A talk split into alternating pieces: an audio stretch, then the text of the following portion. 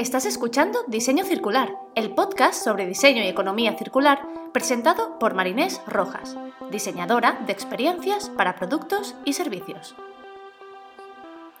En este espacio, Marinés junta su pasión por la creación de negocios con su amor por el planeta y el hacer las cosas de otra manera.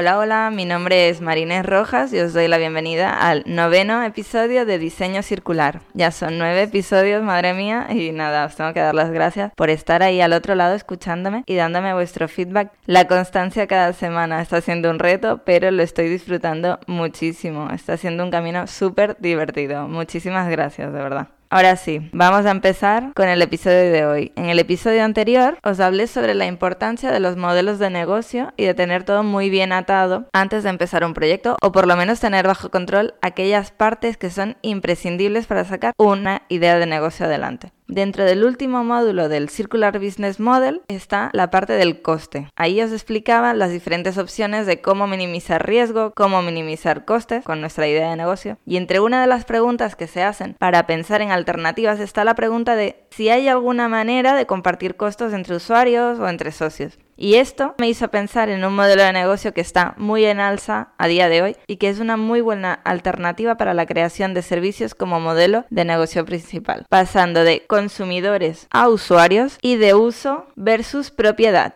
Si ahora mismo todo esto te suena muy raro, mm, para ahora mismo y a escuchar el episodio anterior donde explicaba que era un Circular Business Model.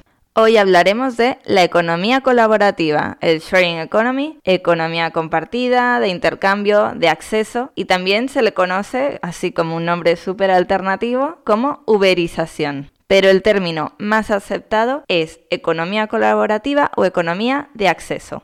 En este fenómeno económico se comparten e intercambian bienes y servicios a través de plataformas digitales, reduciendo la necesidad de intermediarios. El nombre de economía colaborativa o compartida es bastante polémico, ya que cuando compartir está mediado por un mercado, por un negocio, cuando una empresa es un intermediario entre consumidores que no se conocen entre sí, pues ya no se comparte en absoluto. Más bien, los consumidores están pagando para acceder a unos bienes o servicios de otra persona, por lo que el término más correcto sería economía de acceso. Surgió originalmente de la comunidad de código abierto alrededor del año 2000, para referirse al intercambio de acceso a bienes y servicios de igual a igual, peer-to-peer. El término ahora se usa a veces en un sentido más amplio para describir cualquier transacción de ventas que se realiza a través del mercado en línea, incluso en los modelos de empresa a empresa, B2B, en lugar de B2C, que es Business to Customer, para los que no sepáis lo que es. Si hablamos de dinerito, este modelo se calcula que en 2025 generará un negocio de 300 mil millones de euros a nivel mundial. El movimiento de la economía de acceso nace del resultado de varios cambios tecnológicos, económicos, políticos y sociales. Tecnológicos, ya que la web transformó la relación de los consumidores con la adquisición de bienes y servicios. Económico, porque debido a la gran recesión se experimentó una disminución de los ingresos personales estables, así como la reducción del excedente de los ingresos disponibles y el poder adquisitivo. Es decir, menos dinero para gastar, menos dinero para ahorrar, por lo que esto supuso un cambio en la economía de las personas. A nivel político, ya que ha habido un debilitamiento del Estado y mayor viabilidad de mecanismos alternativos de intercambio y social, ya que el consumo personal como pilar central de las opciones de estilo de vida óptimas comenzó a ser cuestionado. En este modelo se permite un rol bilateral del consumidor, debido a que los consumidores pueden actuar como proveedores de recursos o receptores de los mismos. Este fenómeno aparece también por el deseo creciente de que los consumidores puedan controlar su consumo en lugar de ser víctimas pasivas del hiperconsumo.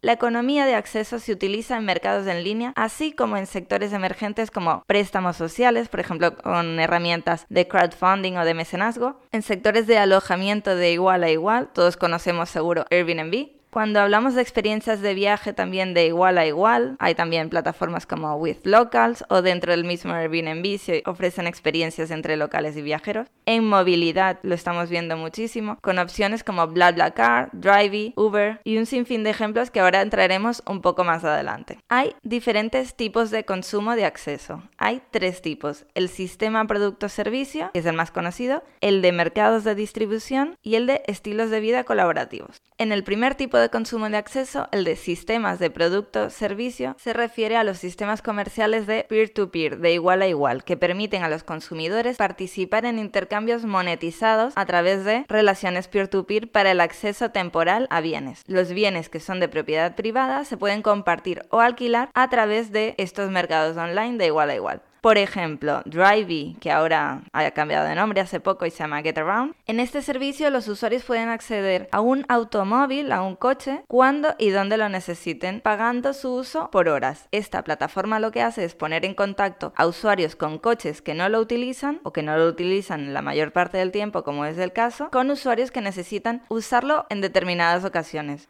Por ejemplo, yo personalmente lo uso bastante ya que yo no tengo coche propio y cuando viajo los fines de semana o cuando necesito el coche puntualmente me gusta utilizar este servicio ya que de esta manera estoy usando un coche que de otra manera estaría parado en un parking sin usar, cogiendo polvo ahí.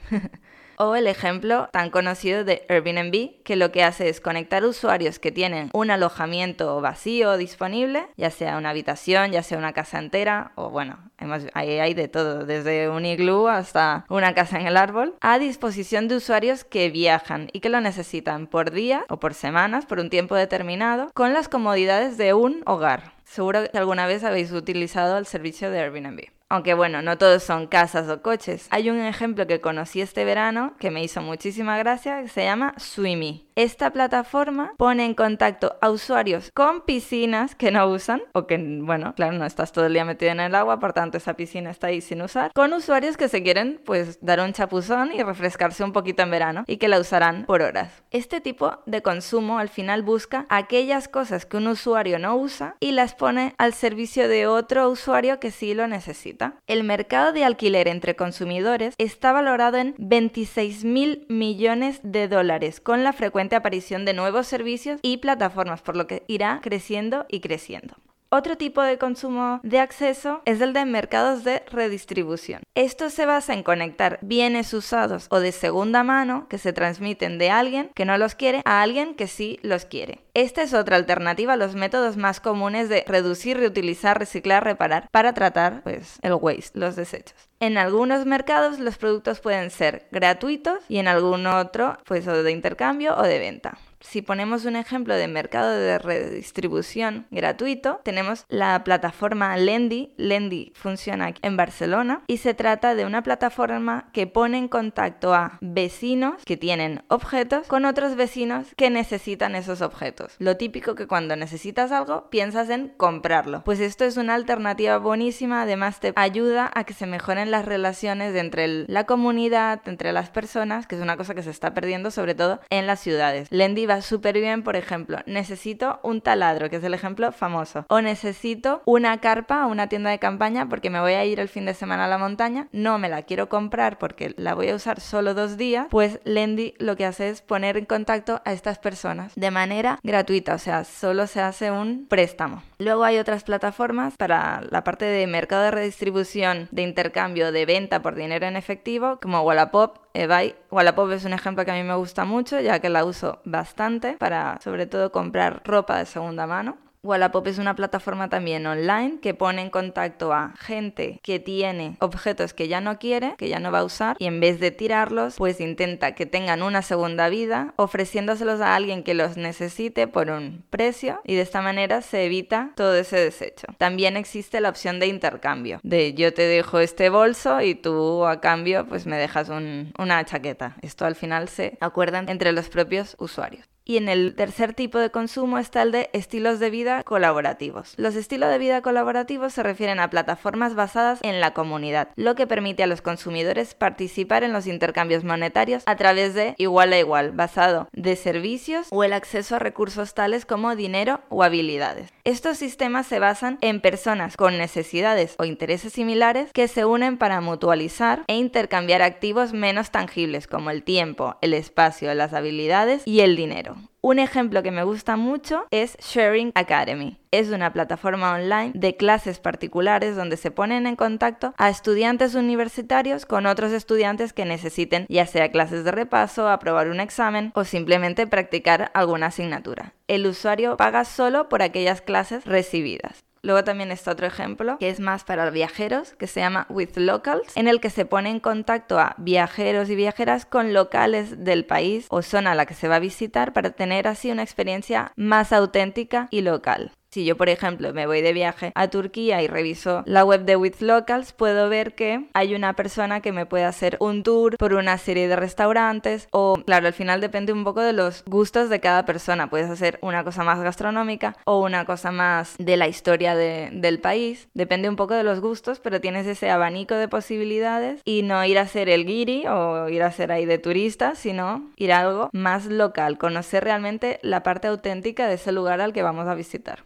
Y luego hay otro ejemplo que para que veáis un poco el abanico de opciones que hay, que se llama Rover, que es un servicio de nicho, es un servicio concretísimo, que es para las personas que tienen perro o gato. En esta plataforma se ponen en contacto paseadores de perros y cuidadores de mascotas con personas que lo necesitan por horas. Yo todavía no lo he probado, pero es un servicio que está ahí y tiene bastante buena pinta. También dentro del estilo de vidas colaborativas están lo que son las finanzas colaborativas. Y un ejemplo que seguro que conocéis todos y todas es el crowdfunding, que se trata de un modelo de financiación o de mecenazgo colectiva, en el que cualquiera puede ser mecenas de un proyecto. Aquí hay muchísimas plataformas y dependiendo un poco del tipo de proyecto, por ejemplo, para proyectos como más éticos o de un carácter más social o medioambiental, están los ejemplos de Ulule o de goteo.org o también hay otros ejemplos como Verkami o Kickstarter, que estas son las más famosas. Vemos que hay muchísimos casos, hay muchísimos ejemplos y bueno, aquí solo os pongo un par para que os hagáis a la idea de cuál es el abanico de posibilidades y las oportunidades de negocio que hay. Los beneficios de este modelo económico de acceso es que se reduce el impacto ambiental negativo, ya que se disminuye la cantidad de productos, la materia prima que se necesita. Se fortalecen las relaciones de las personas y de las comunidades, ya que al final estás poniendo a gente en contacto con intereses similares o con una necesidad en común. Se reducen los costos de consumo al pedir prestado o al compartir el uso de estos productos. Yo ya no me tengo que comprar un coche, sino que pago por ese uso. Entonces al final ese coste se reparte entre las personas se proporciona a las personas acceso a bienes que no pueden comprar o que no tienen el interés. Por ejemplo, yo muchas veces antes de comprarme algo veo las alternativas, ya que depende del uso que le vaya a dar, prefiero pagar un servicio y no comprar el objeto.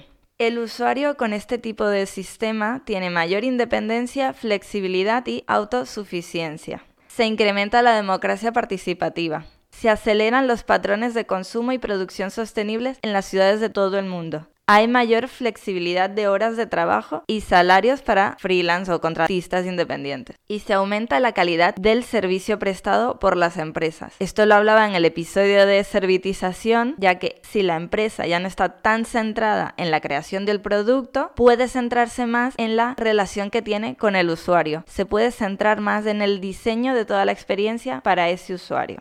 Aunque bueno, no todos son beneficios, hay que tener en cuenta que al querer cambiar las cosas sin tener en cuenta todo el sistema alrededor de ese servicio, a veces nos damos de frente con conceptos como la UX oscura o la experiencia de usuario oscura, el dark UX. Un ejemplo bastante claro de esto es Airbnb. Airbnb nace como una idea muy muy interesante de poner en contacto a personas con una habitación o con una casa vacía con otras personas que la necesitan. De esta manera se pone en uso un espacio que de otra manera se estaba dejando de usar, se estaba perdiendo el valor de ese espacio. ¿Qué pasó? No tuvieron en cuenta el impacto social tan grande que iba a tener este modelo, sobre todo en las principales ciudades del mundo. Empezó la especulación. Gente que no tenía habitaciones vacías, las empezó a vaciar. Gente que tenía pisos, los empezó a poner en Airbnb. Esto fue un impacto brutal y lo sigue siendo para los alquileres de las ciudades. Si yo tengo un piso y lo estoy alquilando de una manera normal, no sé, por 500 euros al mes, esto ya no pasa, esto es nada que ver, esto en Barcelona es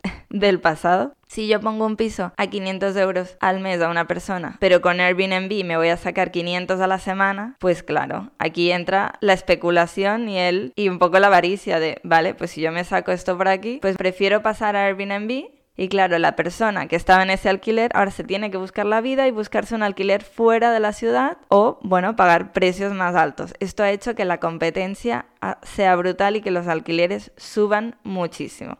Esperemos que las próximas empresas aprendan de estos errores y que cuando diseñen sus servicios tengan en cuenta todas las posibles casuísticas y no solo se centren en el retorno económico, sino que también piensen en el triple impacto, que ya, bueno, ya si me habéis escuchado en los otros episodios diréis, sí, sí, Marinés, pesada.